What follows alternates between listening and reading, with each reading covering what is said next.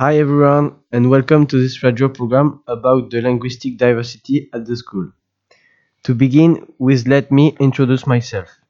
I'm, I'm Jean, I'm 17, and I'm at the Mézeray Gabriel High School in Argentan, and I'm completing my three years training to become a technician in industrial maintenance equipment.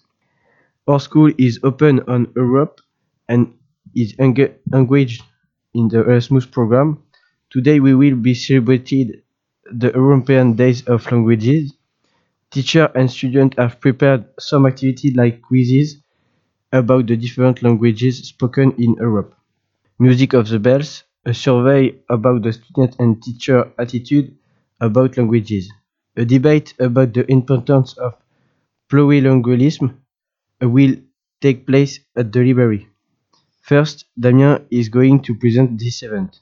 The European Day of Language is uh, 26 September as proclaimed by the Council of Europe on the 6 December 2001. The general objective of the European Day of Language are to alert the public to the importance of language learning and diversify the range of language learned in order to increase plurilingualism and intellectual understanding promote the rich linguistic and cultural diversity of Europe, encourage lifelong language learning in and out of the school.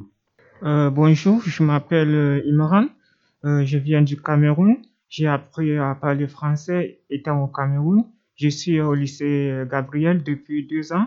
Je suis en classe de première pro MEI. Io mi chiamo, ciao, io mi chiamo Hamza, io sono d'origine marocchina e l'ho in Italia a 5 anni, sono arrivato in Francia da qui eh, un anno, io abito in Argento, io studio in eh, scuola superiore Mesrai Gabriel. Hola, para el Día Europeo me presento en español.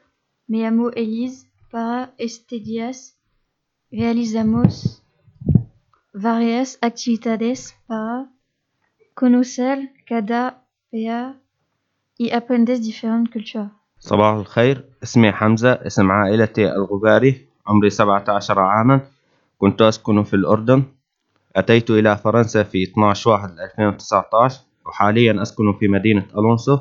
أنا أدرس في مدر- المدرسة الثانوية كابرييل ne tɔgɔ ye kacasi jamu ye si ye ne ye maliyɛn ye ne nalen faransiya nin y'a san fila de ye bon n bɛ lise gabriyɛl la n sigilen do arzantan kɔ on jarama musidɓe jama min ko mamadou baylo mi wiyete iwdi lajine lammari duuɓi capanɗe goo e geɗɗi haray lan jangude lycée gabriel alanson e argentan ko hikka ɗo mi fuɗɗi Uh, Uno Wali Bangline Abubakar Kamara uh, Nalan Sonne Bangaran Fiazantene 你好，我是 Yannick，我有十五岁，我在呃 let's say, uh. This is an opportunity for us to express the linguistic diversity of our school. As a matter of, of fact, students in my school are from different countries, so they naturally speak different languages. To show the linguistic diversity, we have asked them to say a few words in their native languages.